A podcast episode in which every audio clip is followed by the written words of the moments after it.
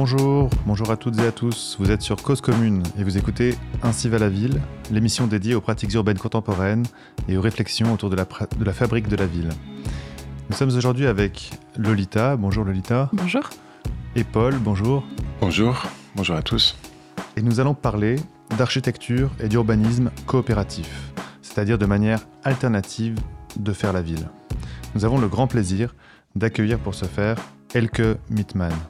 Bonjour Elke. Bonjour, bonjour à, tous et à toutes. Bâtir et donner forme ne sont qu'une seule et même chose, un phénomène social. Comme école supérieure de la création, le Bauhaus de Dessau est un phénomène social. Il n'est pas un phénomène artistique. Comme créateur, notre activité est conditionnée par la société. C'est elle qui détermine nos tâches. N'est-ce pas la société qui exige aujourd'hui, en Allemagne, des milliers d'écoles primaires, de jardins d'enfants, de maisons du peuple, des centaines de milliers de logements sociaux, des millions de meubles populaires? Le nouvel enseignement de l'architecture vise à connaître l'existence. Comme enseignement de la création, il est le cantique des cantiques de l'harmonie. Comme sociologie, il est une stratégie de l'équilibre. Des forces de coopération et des forces individuelles. Dans la communauté de vie d'un peuple. Cet enseignement de l'architecture n'est pas l'enseignement d'un style. Il n'est pas un système constructiviste ni la théorie miraculeuse de la technique. Il étudie systématiquement la manière dont la vie se construit éclairant d'égale façon les nécessités du physique, du psychique, de l'économie et de la vie matérielle. Bâtir, en décidant de son destin, c'est faire l'expérience consciente du paysage. Comme concepteur, nous accomplissons la destinée du paysage. Hannes Mayer, Bauhaus et Société, 1929. Alors, Elke, vous êtes euh, historienne de l'architecture. Vous enseignez à, l'École nationale supérieure d'architecture de Strasbourg et dirigez également la maison de l'architecture de la région Centre-Val de Loire à Orléans. Euh, vous avez aussi travaillé pendant plus de dix ans au Bauhaus de Dessau, dont il vient notre question. Et c'est un mot qu'on a beaucoup entendu euh, en Allemagne, en Europe, dans le monde entier aussi, euh, durant l'année dernière, 2019, parce que c'était le nom d'une école bien particulière, fondée justement en 1919, dont on a célébré l'anniversaire, le centenaire. Pourtant, euh, le Bauhaus a été, dans toute sa diversité, beaucoup plus qu'un simple style ou mouvement artistique, à quoi on a tendu parfois à le réduire, ou même plus qu'une école, on peut dire. Ça a été un lieu d'expérimentation, un établissement donc, qui a réfléchi d'un point de vue social et politique à la transformation de l'architecture et des villes. Et donc ça impliquait euh, d'autres manières de, les imaginer, de les concevoir, de les construire aussi à plusieurs, euh, en, en, innovant dans les processus même de fabrication et de conception. Et donc en fait, il y a plusieurs hein, Bauhaus. On va évidemment pas aborder cette diversité-là aujourd'hui euh, dans, son ampleur, mais euh, pour l'introduire le, sujet, c'était bien de, le rappeler que le Bauhaus fait a traversé notamment euh, l'océan Atlantique pour aller jusqu'à Chicago, Harvard, Mexico, dans l'autre sens, d'une certaine manière jusqu'en Afrique du Sud ou au Japon. Et donc loin aussi des, plus grands centres urbains.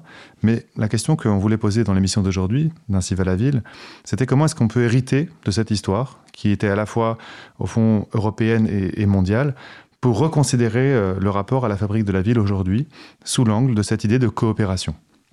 Et donc, pour cela, euh, on, a, écouté donc le texte de Hannes Mayer, qui était une sorte de manifeste, on pourrait commencer par euh, aborder au fond des éléments très fondamentaux.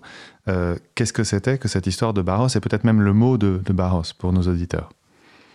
Alors peut-être je commence avec le mot. Donc Bauhaus, c'est un, un, mot euh, composite qui, qui veut dire Bau. Bauen, ça veut dire construire et Haus, c'est la maison. Donc on ne peut pas le traduire de manière directe en français, mais c'est une, une sorte de maison à construire.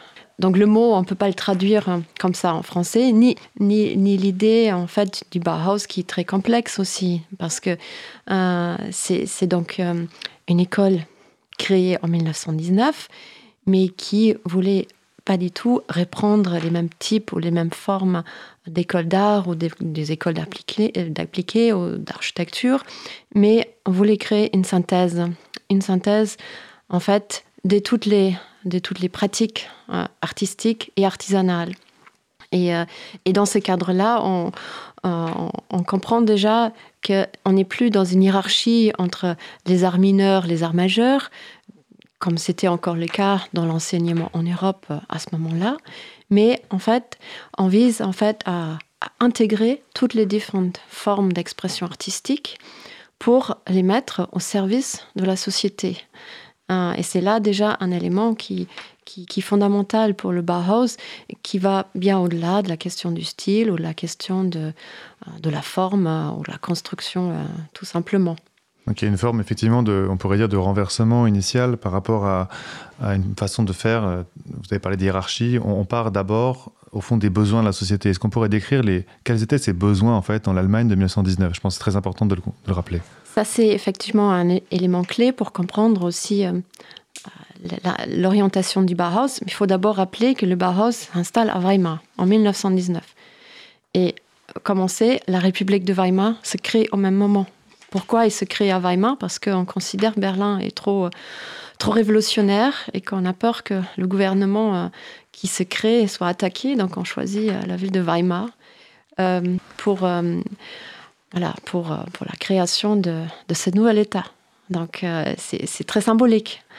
Et donc la situation en Allemagne à ce moment-là est désastreuse. C'est la pénurie de tout, hein. de la nourriture, du logement, de l'éducation, en fait de tout. Tout, tout devrait être reconstruite. Et le, le Barros est, est complètement à cette, euh, dans, cette, dans cette logique et qui s'inscrivent aussi dans la, dans la logique euh, des, des, ce qu'on appelle des, euh, des, des Arbeitsräte, ça veut dire les, conseils des ouvriers. Et quand on appelle ça, ce qui se passe aussi en, en Bauhaus, les, conseils des, artistes, hein, qui se en fait sur ce modèle de cette nouvelle social-démocratie qui se crée.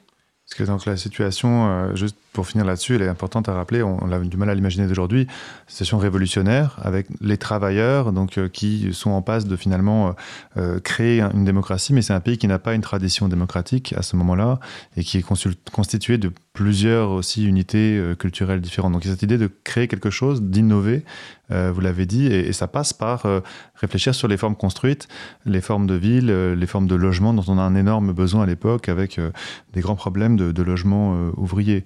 Peut-être on peut décrire la situation euh, des ouvriers, justement, euh, puisque ce sont entre autres des acteurs importants là, de, ce qu'on est en train de raconter à cette époque, en 1919. Où vivent-ils? Dans quelles conditions vivent-ils? Alors la situation euh, est, donc assez, assez dramatique parce qu'il faut savoir qu'il manque à la sortie de la Première Guerre mondiale entre 1 500 000 et 2 millions de logements. Donc c'est énorme. Pourquoi? Parce que pendant la guerre, il n'y avait pas de construction. Et avant, en fait, il n'y avait pas vraiment une construction de masse qui existait. Et donc, à la sortie de la guerre, euh, euh, il, y a, euh, il y a aussi beaucoup de réfugiés qui viennent des, régions qui n'appartiennent plus à l'Allemagne.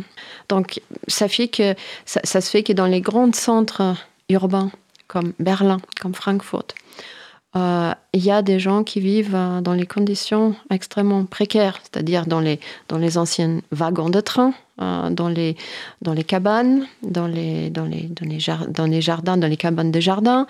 on a même trouvé aussi des photos des gens qui, se créaient en fait des, des, des, des véritables caves dans les sous-sols parce qu'il n'y avait rien. Il faut vraiment comprendre cette, cette pénurie qui était généralisée.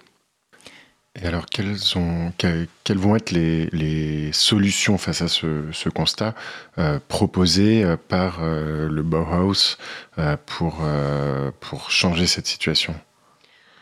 Alors, au départ, il n'y a pas vraiment une proposition. Parce que, au départ, c'est déjà une forme de comment on peut répondre à cette question. Donc, il y a le, fameux manifeste de Walter Gropius de 1929, donc le fondateur du Bauhaus, euh, euh, qui, qui, parle euh, de l'école proche d'une d'une cathédrale euh, où en fait les loges de bâtisseurs, euh, comme au Moyen Âge, ont construit en fait euh, un travail ou un, bâtiment commun. Et cette idée de, de loge de bâtisseurs est une métaphore qui est transposée en Bauhaus pour dire que voilà, toutes les disciplines doivent participer pour reconstruire, pour construire.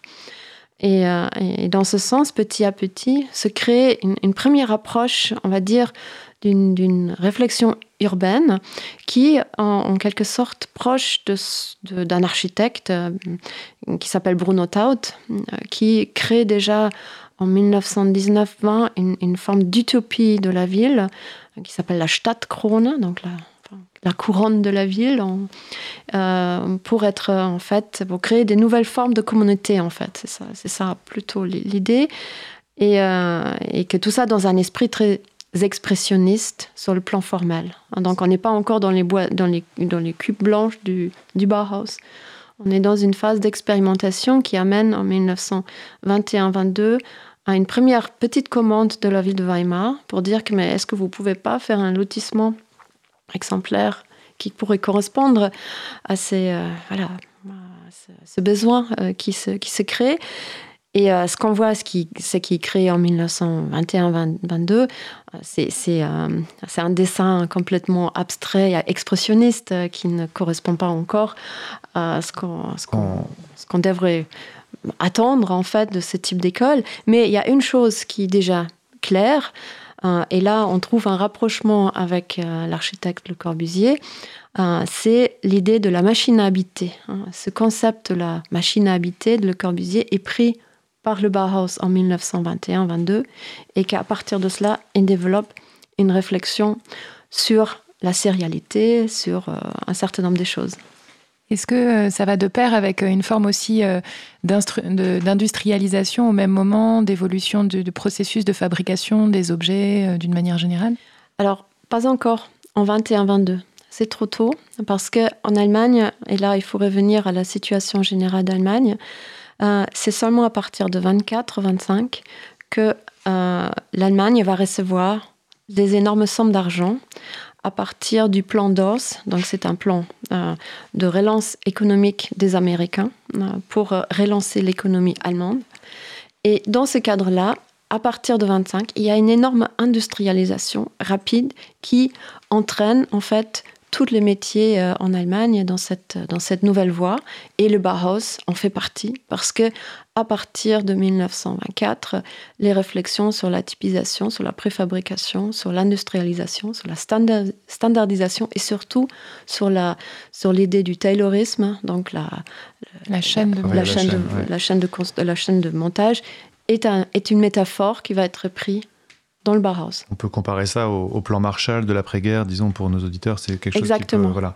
Et en fait, ça soutient. Ce qui est intéressant, c'est que le soutien euh, financier qui est apporté par les Américains va aussi avec une manière peut-être de travailler, d'organiser ou de réorganiser le travail industriel. Et, c'est là où on touche à la question de la coopération, qui avait une, tradition en Allemagne et ailleurs aussi déjà. donc, de certaine manière, lorsque vous avez évoqué le rapport avec l'artisanat, etc., il s'agit peut-être de, de surmonter des contradictions quoi, entre des manières de travailler dont on avait l'habitude anciennement, euh, travailler avec des gens qu'on connaît à l'échelle locale, à l'échelle de la, oui, de, la répétition de, gestes peut-être que, que, l'on connaît avec des matériaux qui sont pas forcément venus de très loin et ainsi de suite. Et là, quand même, l'éruption d'autres manières de faire. Donc, comment est-ce que euh, ces sujets-là sont abordés sans peut-être entrer dans tout, tout, le détail, mais par des gens effectivement qui sont pas uniquement dans le Bauhaus, mais entre, entre autres dans le Bauhaus. c'est-à-dire comment est-ce qu'on repense les processus de fabrication euh, de la ville. Et pour juste compléter la, la, question d'Olivier, parce que je voulais euh, en poser une assez similaire, euh, comment, euh, enfin, quand aujourd'hui on entend les mots standardisation, industrialisation, ça fait pas forcément référence à, à une ville faite en commun et, en, et en, de manière coopérative. Comment est-ce que à l'époque ces, ces valeurs pouvaient être mobilisées pour le, pour le peuple, pour la collectivité euh, et, euh, et, notamment pour, euh, pour les ouvriers, donc pour ceux, pour ceux qui en avaient besoin. Bah, il, faut, il faut comprendre qu'il y a plusieurs Bauhaus, vous l'avez mentionné tout à l'heure. Il y a donc un premier Bauhaus sous Walter Gropius, premier directeur et fondateur jusqu'en 1928. Et là, la notion de participation ou de, de faire de demander aux, usagers, aux futurs habitants, euh, comment voulez-vous vivre euh, n'est pas pas posée. Cette question-là n'est pas posée parce que euh, on est au début aussi d'un mouvement qu'on appelle le mouvement moderne et ce mouvement moderne est quelque chose qui est absolument déterministe, c'est-à-dire que l'architecte décide les formes urbaines, décide les formes, les formes de l'habitat et des objets, parce que l'école du Bauhaus, c'est aussi une école de design. Mais ce qui est important pour Gropius, c'est de créer pour les masses. Donc pour lui, la notion de masse, c'est important. Donc les masses, c'est toutes les strates de la société qui puissent bénéficier en fait de, de cette social-démocratie qui permet à ce que tout le monde puisse avoir droit au logement. Et donc pour pouvoir le faire, ben, il y a juste la possibilité à ce qu'on transpose le Fordisme, Taylorisme américain sur les chantiers de la construction des villes. Et donc la forme de la ville n'est plus quelque chose qui est issu euh, on va dire, d'une recherche sur la topographie euh, ou autre chose, mais qui est finalement le résultat d'une chaîne de montage. Euh, donc on est, on est dans cet pragmatisme extrêmement direct, hein, à la fois pour le logement, pour la composition des villes, mais aussi pour, pour la réflexion sur le design. Donc on ne demande pas à l'usager. Qu'est-ce que vous avez, qu'est-ce que vous voulez, qu'avez-vous besoin? Ça, touche à des problèmes qu'on a connus euh, en France pendant très longtemps aussi, hein, qui était le, le fait d'avoir une position un peu d'expert de la part du concepteur, urbaniste ou architecte, en disant au fond, je, je sais comment réaliser le bonheur presque des habitants mieux que, eux. Mais euh, sur cette question de, la standardisation des processus, c'est vrai qu'il faut souligner quand même que ça coûte aussi beaucoup moins cher si on arrive à faire euh, voilà, du modulaire ou des choses que l'on peut répéter en série euh, en allant plus vite et en répondant à des situations d'urgence. Donc c'est vrai qu'en France, on a aussi beaucoup connu ça, donc c'est intéressant peut-être de le mentionner, que la réponse, elle n'est pas uniquement, disons, pour des raisons par exemple de gains économiques privé et financier, mais aussi pour servir à répondre plus rapidement à des besoins d'urgence. Donc c'est des débats qui sont, qui sont essentiels, mais euh, je pense que ce qui serait bien, c'est que vous, évoquiez du coup le deuxième temps du Bauhaus, qui, qui a eu euh, un second, enfin un deuxième directeur, euh, que parfois on appelle le directeur inconnu, et qui est celui dont on a lu tout à l'heure un extrait en ouverture, dont Lolita nous a lu euh, un texte un peu manifeste qui s'appelle Bauhaus et société. Quelle est sa différence de position sur ces questions justement de coopération, de bien commun au service de la collectivité par rapport à Gropius? Alors, Hannes Maria est, est, un architecte suisse qui enseigne depuis 1927 au Bauhaus. Il faut peut-être dire que même si le Bauhaus est largement associé à l'architecture, l'enseignement en architecture commence seulement en 1927 et notamment avec Hannes Mayer. Euh, qui est donc appelé par Walter Gropius d'y enseigner. Et avec le départ de Gropius, bah, c'est Hannes Mayer qui est appelé à devenir le deuxième directeur.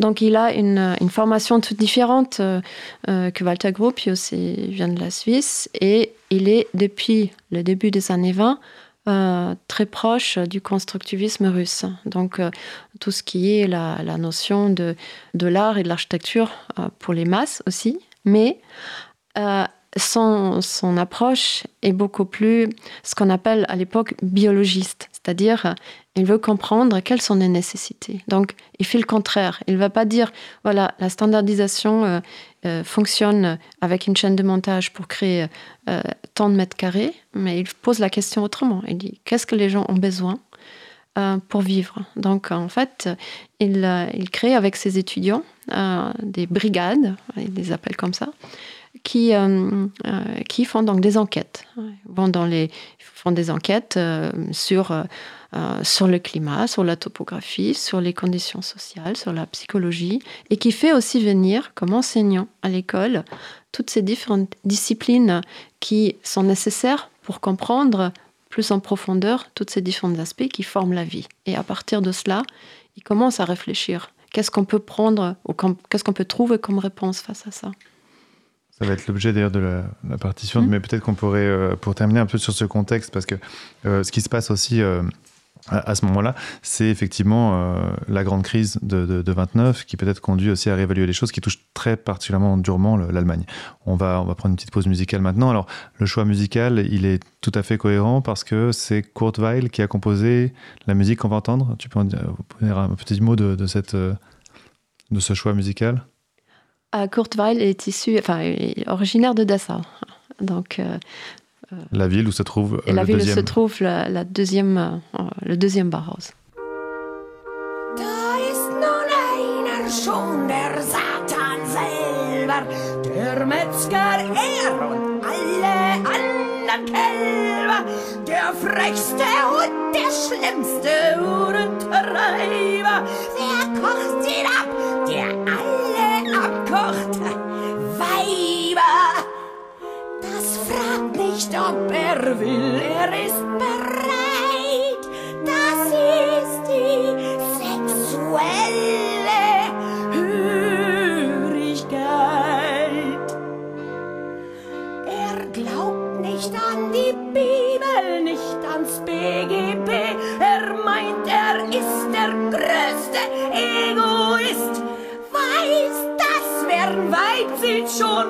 저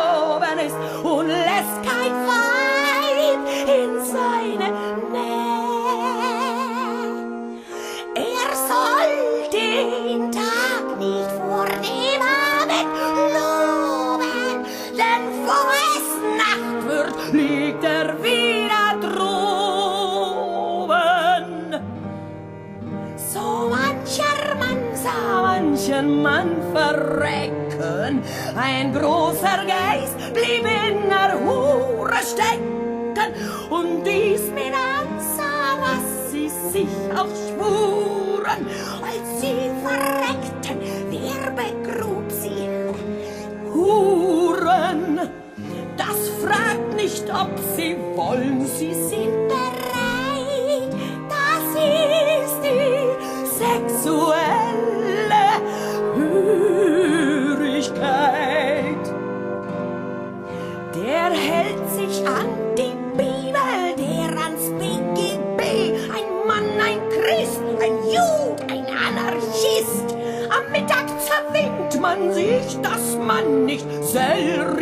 Nachmittag.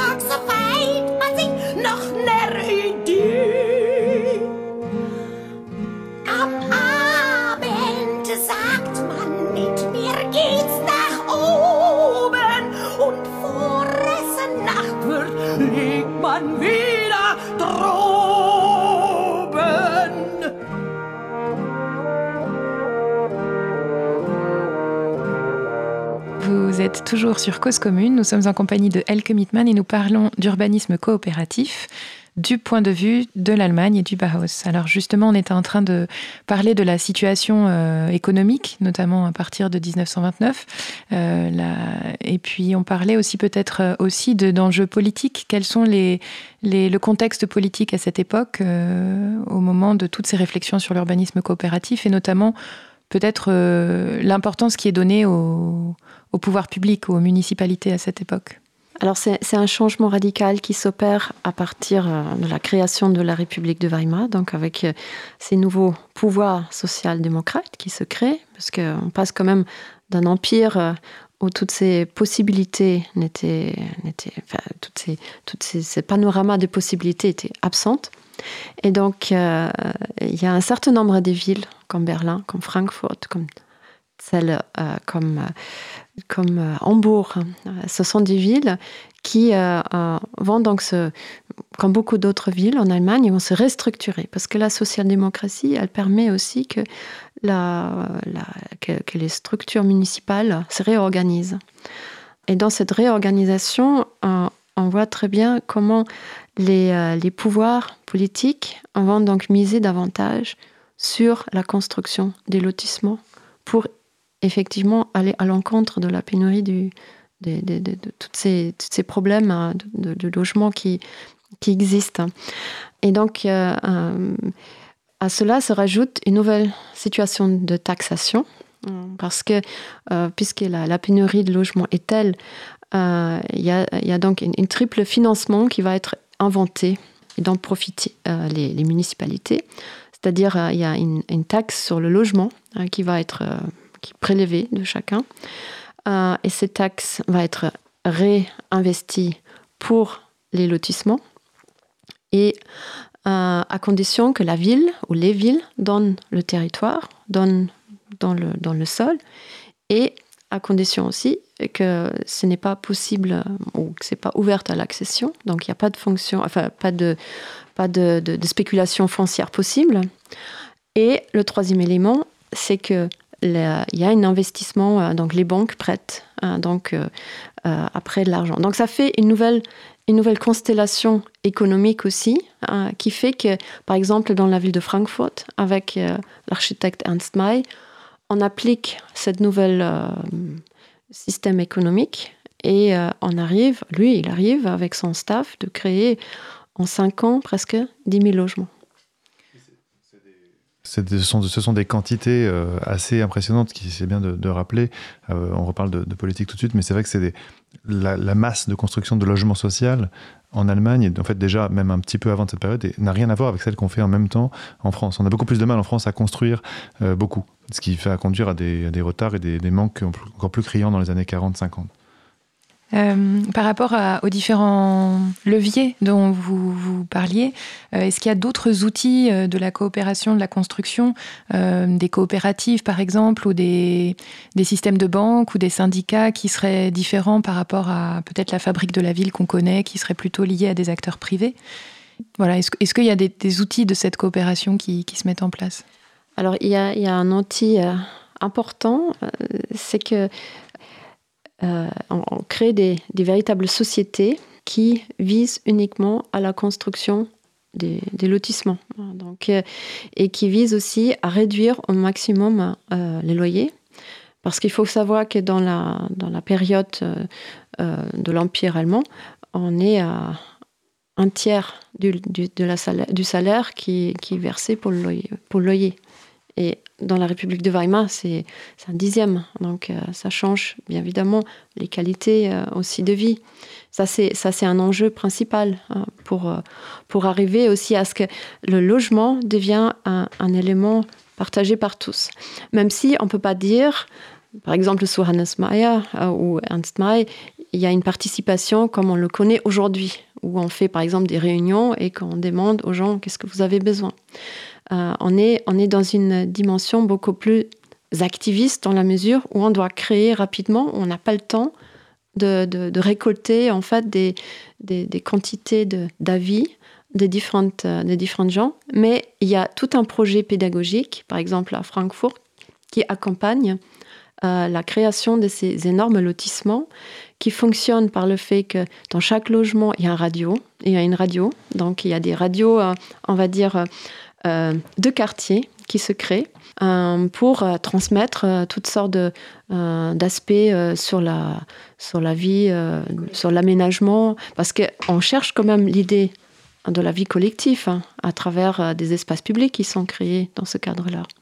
D'ailleurs, on pourrait souligner en passant, euh, mais je serais curieux de savoir justement si vous pouvez euh, préciser un tout petit peu ça, mais qu'il y a aussi une dimension écologique.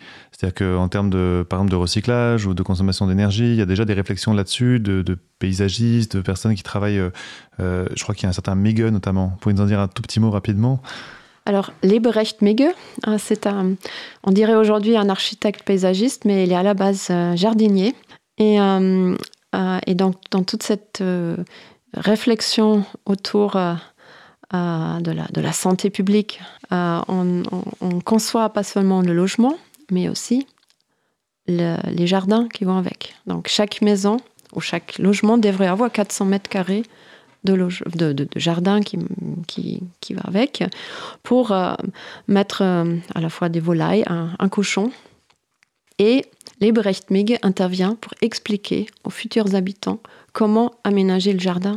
Parce que la plupart des gens ne connaissent pas, bien évidemment, de comment, comment jardiner pour exploiter 400 mètres carrés en vue d'être autonome pendant l'hiver, pendant les périodes de, pénurie, euh, pour, euh, pour ne pas euh, retomber dans une, dans une situation de, de, de, problème de nourriture.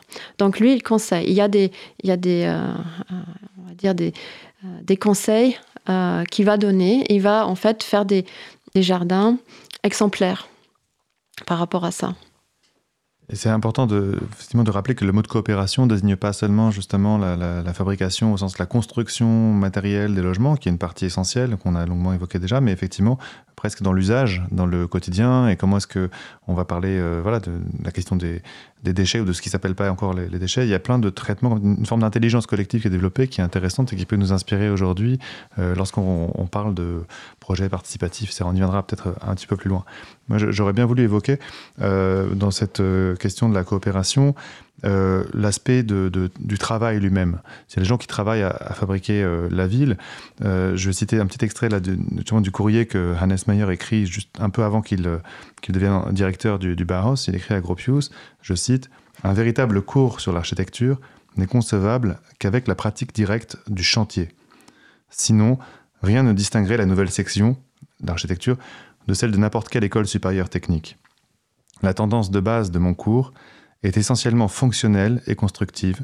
Les questions fondamentales de l'organisation de la construction peuvent être expliquées à partir des données de la pratique. Fin de citation. C'est-à-dire qu'il a cette idée qu'il faut que les, élèves, les étudiants soient en situation de chantier avec les ouvriers. Est-ce que vous pourriez expliquer un petit peu comment ça a fonctionné Alors il y, a, donc euh, un, chantier expérimental à Dessau euh, à la fois, Gropius crée euh, un grand lotissement de 365 euh, logements, et puis pour élargir ce lotissement, lorsque Hannes Meyer devient directeur, il continue ce logement, ou ce, lotissement, justement sur ces bases que vous évoquez. C'est-à-dire, il ne va pas faire la préfabrication, il ne va pas construire selon l'idée d'une chaîne de montage, non plus avec les éléments préfabriqués comme Gropius l'avait essayé, mais il va revenir à la brique, il va revenir à la construction euh, artisanale classique parce que euh, considère avec l'analyse euh, qui se fait sur place, qui n'est pas très étonnant en même temps qu'avec la brique, on a des rendements par rapport à la chaleur, à l'isolation beaucoup plus grandes qu'avec avec des parpaings et avec du béton armé des, fenêtres en acier. Et donc, euh, il, réinstaure euh, à la fois cette idée de concevoir à partir euh, d'un site, donc avec le chantier, donc l'œuvre se crée avec, avec les, particularités qu'un chantier y donne. Et les élèves, en même temps, sont amenés à participer à ce chantier. pas seulement comme petite aide, mais comme véritable concepteur dans la mesure où ce chantier est organisé par, par les élèves avec, avec Hannes Meyer. C'est pour ça qu'il parle d'une brigade. Hein. Il n'y a pas un, un architecte qui le fait, mais c'est un, c'est un collectif qui le fait. Et alors, pardonnez la naïveté de ma question, mais qu'est-ce que, Qu'est-ce qu'apporte le fait d'impliquer les, étudiants, les élèves, les, futurs architectes dans euh, le, concret, le quotidien des, chantiers? Qu'est-ce qu'ils attendaient en, organisant ça? Et, qu'est-ce que ça apporte de plus que le système traditionnel? Alors, le système traditionnel était de faire des, des plans, des dessins. Euh, et là, il change complètement, Hannes Meyer change complètement le, programme en disant que voilà, les, plans, c'est un, une chose, mais pour concevoir et surtout pour comprendre que c'est sur le chantier que l'architecture se fait ou la, ville se construit. Euh, ce n'est pas aussi abstrait qu'un plan, c'est quelque chose qui se fait main à main avec, euh, avec, les, avec les ouvriers, avec les, les capacités euh, des différents métiers aussi qui se trouvent euh, sur un chantier. Et avec ça, l'enseignement est beaucoup plus direct et beaucoup plus immédiat et qui permet aussi en fait que le futur... le futur architecte est capable, quand il sort de l'école, de comprendre en fait la totalité d'une architecture et pas juste euh, sa façade ou euh, euh, sa complexité structurelle ou constructive. Hein. oui, donc c'est une question de, transmission du, métier en fait qui est, qui évoquée là avec cette idée que peut-être on est, on revient à cette idée que vous aviez mentionnée tout au début en fait de synthèse, peut-être avec un angle différent. C'est-à-dire pas une synthèse qui viendrait d'en haut ou tout à la fin, mais il faut commencer à avoir un esprit peut-être de synthèse ou de transversalité dès le début. Et ça, c'est quelque chose qui pourrait aussi nous aider beaucoup aujourd'hui peut-être à repenser les choses. On ne sectorise pas en séparant chacun dans son domaine d'expertise et de compétences limitées, mais on partage aussi des, expériences, on se déplace à mesure qu'on fait, euh, qu'on fait un chantier. On ne sait pas forcément exactement euh, les conditions euh, à l'avance.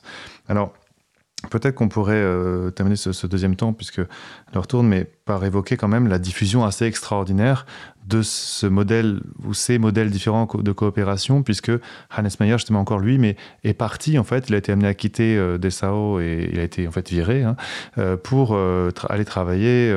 alors peut-être pas tout de suite, vous allez nous rappeler ça exactement, mais en URSS quand même, puis au Mexique socialiste. Alors, en quelques mots, si possible. Alors, Hannes Mayer est obligé de, quitter euh, Dessau parce qu'avec son salaire, il finance une grève. Donc, euh, c'est quelque chose qui n'est pas admissible par la, municipalité de Dessau. Donc, il quitte euh, le Bauhaus et il, il va donc là où beaucoup d'architectes à l'époque vont, en URSS, parce que là, on, conçoit en fait la, question de la, construction collective euh, de manière euh, extrêmement large et qu'il n'y a pas forcément beaucoup de connaissances et de savoir-faire en URSS. Donc, euh, il y a beaucoup d'architectes qui sont invités à participer. Et donc, Hannes Mayer également, il va en URSS, mais il va être assez vite déçu et revient.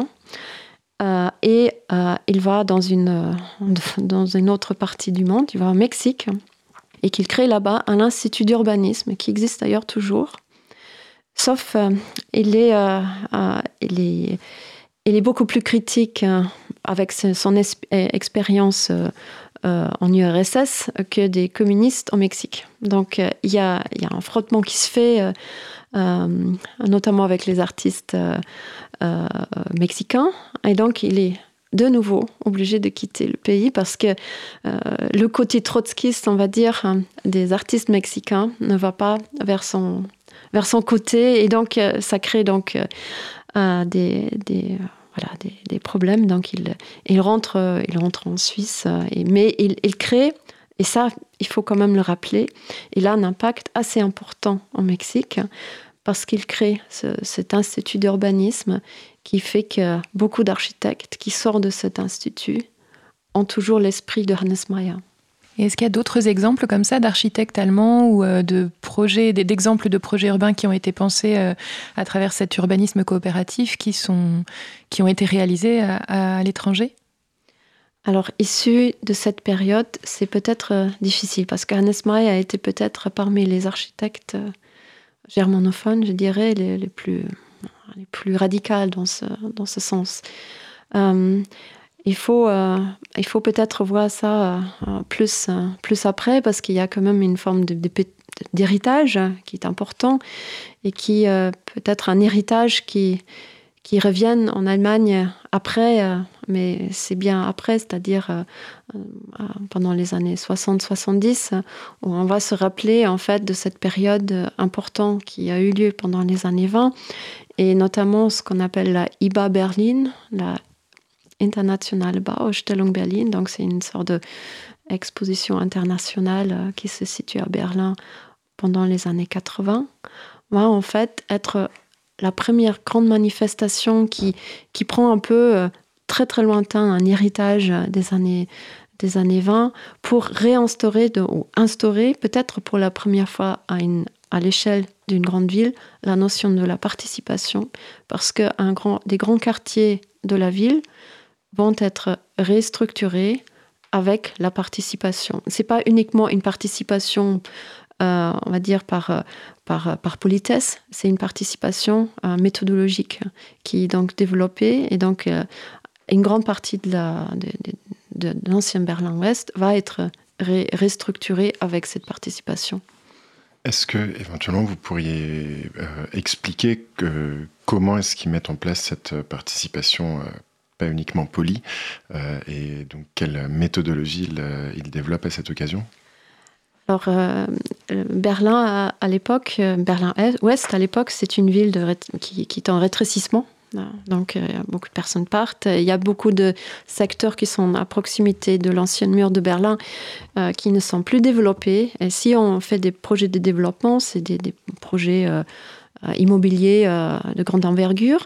Et donc il y a notamment un quartier qui s'appelle Kreuzberg, qui est un quartier assez important parce qu'il y a beaucoup de squatteurs. Et les squatteurs deviennent en fait des acteurs de la ville.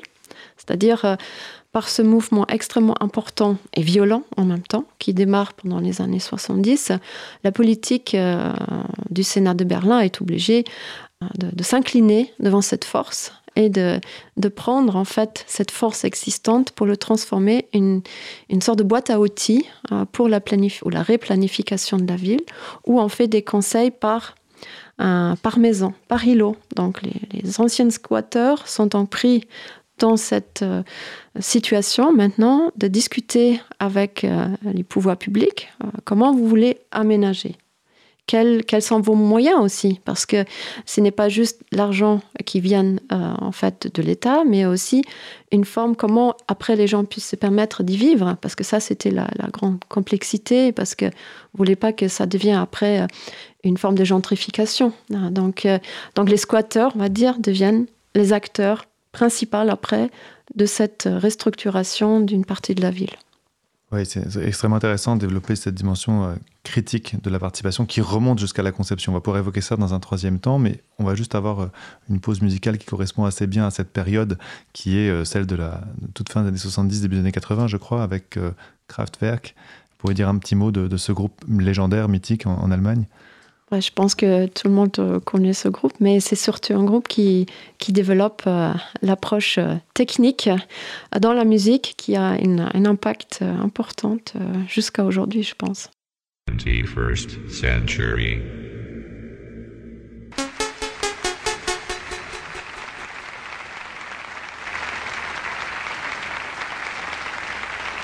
Cause commune, cause-commune.fm Thank you.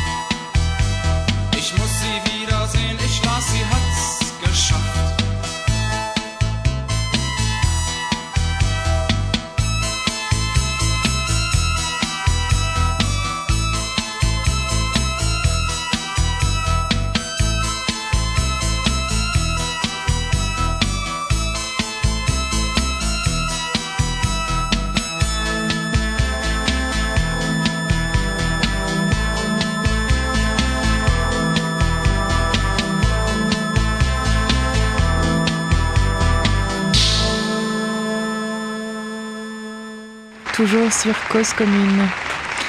Alors on, était euh, en train de se poser la question de la diffusion de ce modèle coopératif, de cette, euh, des, résurgences de cette histoire de l'urbanisme euh, issu de Bauhaus aujourd'hui.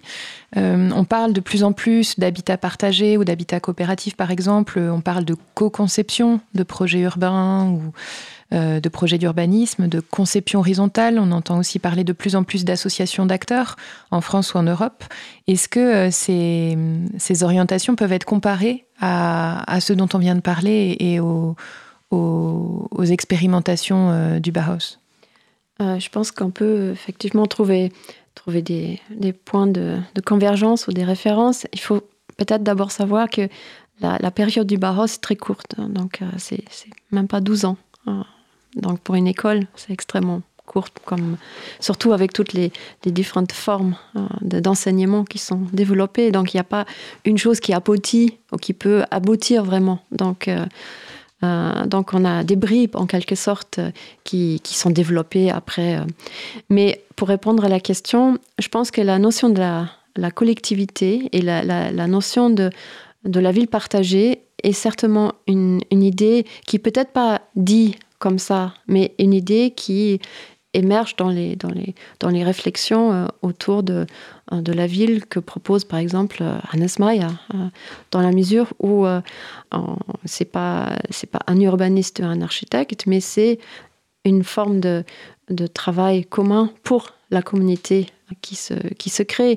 Et donc, il y a, y a, y a des exemples qu'on peut citer comme une, une, analyse que les élèves de, de Hannes Meyer font euh, sur la ville de Dessau pour euh, réformer et pour trouver déjà en 1933, parce que c'est analyste de cette époque-là, une, une, alternative face à un fonctionnalisme répétitif, dans la mesure où ils analysent tout, euh, tous les différents aspects et aussi comment, par exemple, les, les voisinages fonctionnent. Donc il y a, y, y a, quelque chose qui, qui émerge à ce moment-là, mais qui arrêté rapidement à cause de tous les événements euh, qui ont basculé euh, l'Allemagne vers une, toute autre voie. Et donc, euh, si on parle aujourd'hui, quel, pourrait être l'héritage du Bauhaus Ça pourrait être certainement cette idée que le territoire de la ville, c'est déjà partagé parce qu'il y a toutes sortes de différentes formes de villes possibles, différentes formes de vie qui sont possibles. Et il faut donc créer par rapport à ça. Donc il n'y a pas l'idée d'un master plan euh, qui fait que voilà, on dessine, on fait un zonage où tous les différents éléments vont, se mettre, mais c'est beaucoup plus l'idée de comprendre la ville comme euh, comme quelque comme un organisme euh, qui qui peut fonctionner. Et, et dans ce cadre-là, on, on, peut, si on voudrait, euh, tirer des lignes du Bauhaus jusqu'à aujourd'hui. Et et, de, de, de, voir aussi comment cette dimension de participation est nécessaire dans ce cadre-là, parce que euh, la ville est partagée. Et ça, c'est une idée qui était déjà euh, peut-être pas explicite, mais elle était déjà quelque part présente. Et je pense que là, on peut, ou on doit probablement euh, revenir pour, pour créer une ville qui, qui fonctionne ou qui se développe par processus et pas par, on va dire, tranche économique. Euh, et ça, c'est déjà quelque chose que les élèves de Hannes Meyer essayent de développer euh, euh, dans cette étude que j'ai évoquée. Avec notamment un slogan, au fond, qui était peut-être toujours valable aujourd'hui, c'est le besoin et non pas le luxe, c'est ça? Ja, Donc le besoin d'habitation, en fait, de partir de l'expérience même d'habiter, euh, qui est une chose qu'on va aujourd'hui revenir aussi un peu en force. Quoi. Ça renvoie à la question de droit à la ville, par exemple, dans le contexte euh, international et, français en particulier, mais euh, plutôt que effectivement le besoin de, luxe. Donc ça renvoie à un rapport à la consommation différent. C'est-à-dire qu'on n'est pas en train de consommer de la ville comme on consommerait des biens de, luxe ou en tout cas superflus, mais de partir de quelque chose qui définit effectivement l'existence humaine euh, comme une existence sociale et collective. Euh, et de ce point de vue-là, peut-être la demande qu'on peut qu'on pourrait avoir aujourd'hui, c'est de décrire des, lieux, des expériences, des situations euh, en, Allemagne, enfin que vous connaissez que vous auriez participé lorsque vous travailliez à Dessau, qui, qui ont essayé d'appliquer ces choses-là avec des habitants. Comment ça concrètement comment ça se, ça se passe? Le, Bauhaus avait organisé, enfin la, fondation Bauhaus d'aujourd'hui, l'ancien Bauhaus est devenu la fondation Bauhaus aujourd'hui, avait fait une étude urbaine sur 19 villes dans la région où se situe le Bauhaus Dessau, donc la Saxe-Anhalt, qui était fortement touchée par le rétrécissement des villes après la réunification à cause des changements économiques majeurs. Et donc l'idée était de créer une nouvelle internationale Baustellung, une IBA, comme on dit en allemand, euh, pour, pour trouver des boîtes à outils, pour réfléchir sur des boîtes à outils. Qu'est-ce qu'on peut faire dans les villes où il y a entre 25 et 40% des gens qui sont partis dans une période extrêmement courte de 10 à 15 ans?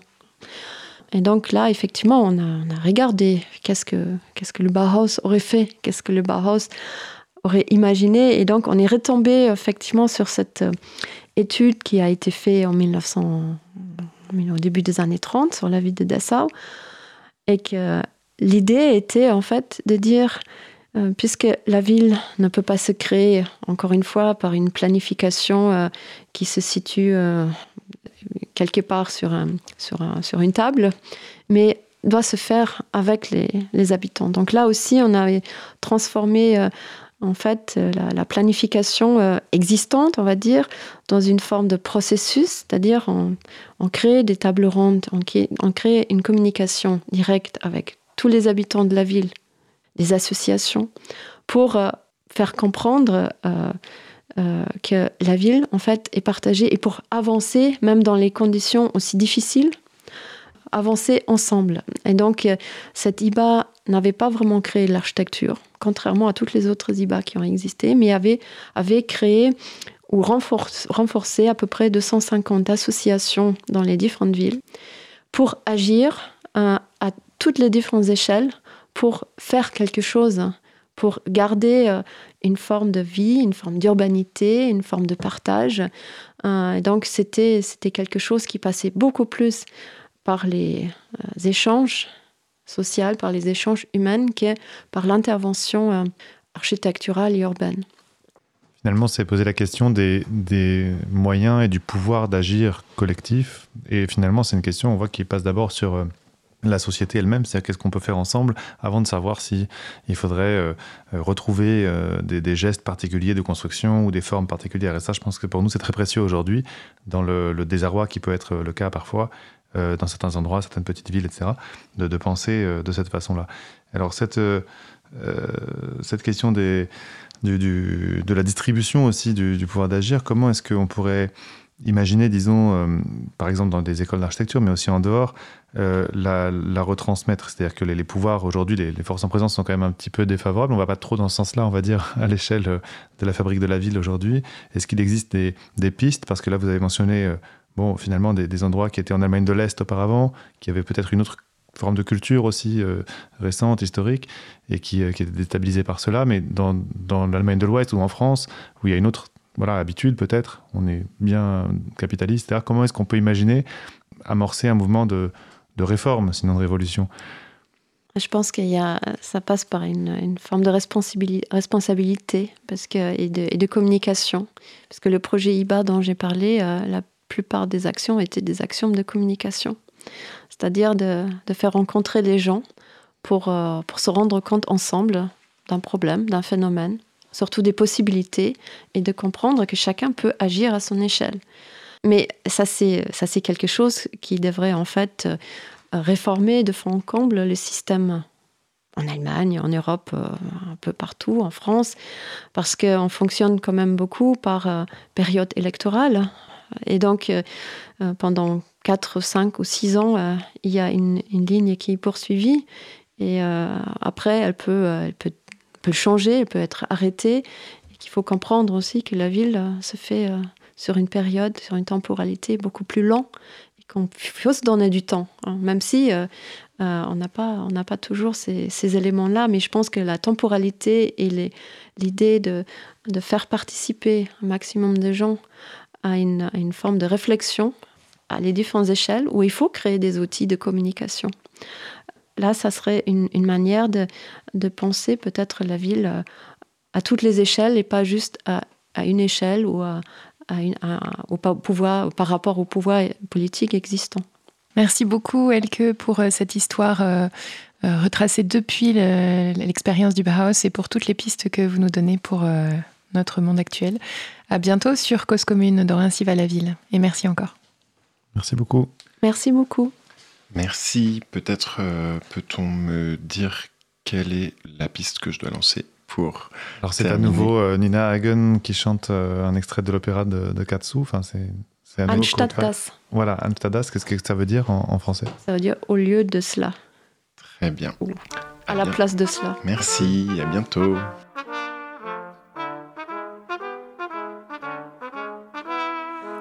Anstatt das, anstatt dass Sie zu Hause bleiben und im warmen Bett. Brauchen Sie Spaß, brauchen Sie Spaß, gerade als ob man Ihnen eine Extrawurst gebraten hätte. Das ist der Modebesuch.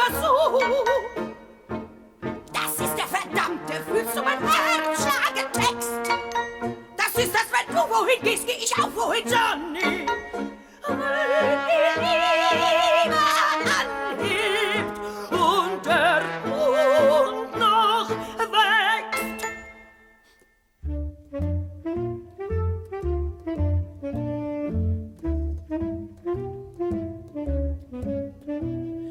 Anstatt das, anstatt das, sie was täten, was nen Sinn hat und nen Zweck.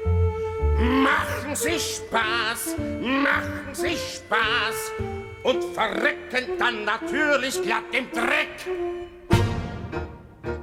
Was ist der Mond über so? Wo bleibt dann dein verdammter, fühlst du mein Herz schlagen Text? Wo ist dann das, wenn du wohin gehst, geh ich auch wohin, Johnny? Wenn die Liebe aus ist und allein verreckst. Am nächsten Tag, 5 Uhr nachmittags, tief im Herzen von Soho, feiert der Bandit Mackie Messer seine Hochzeit mit Polly Peachum, der Tochter des Bettlerkönigs.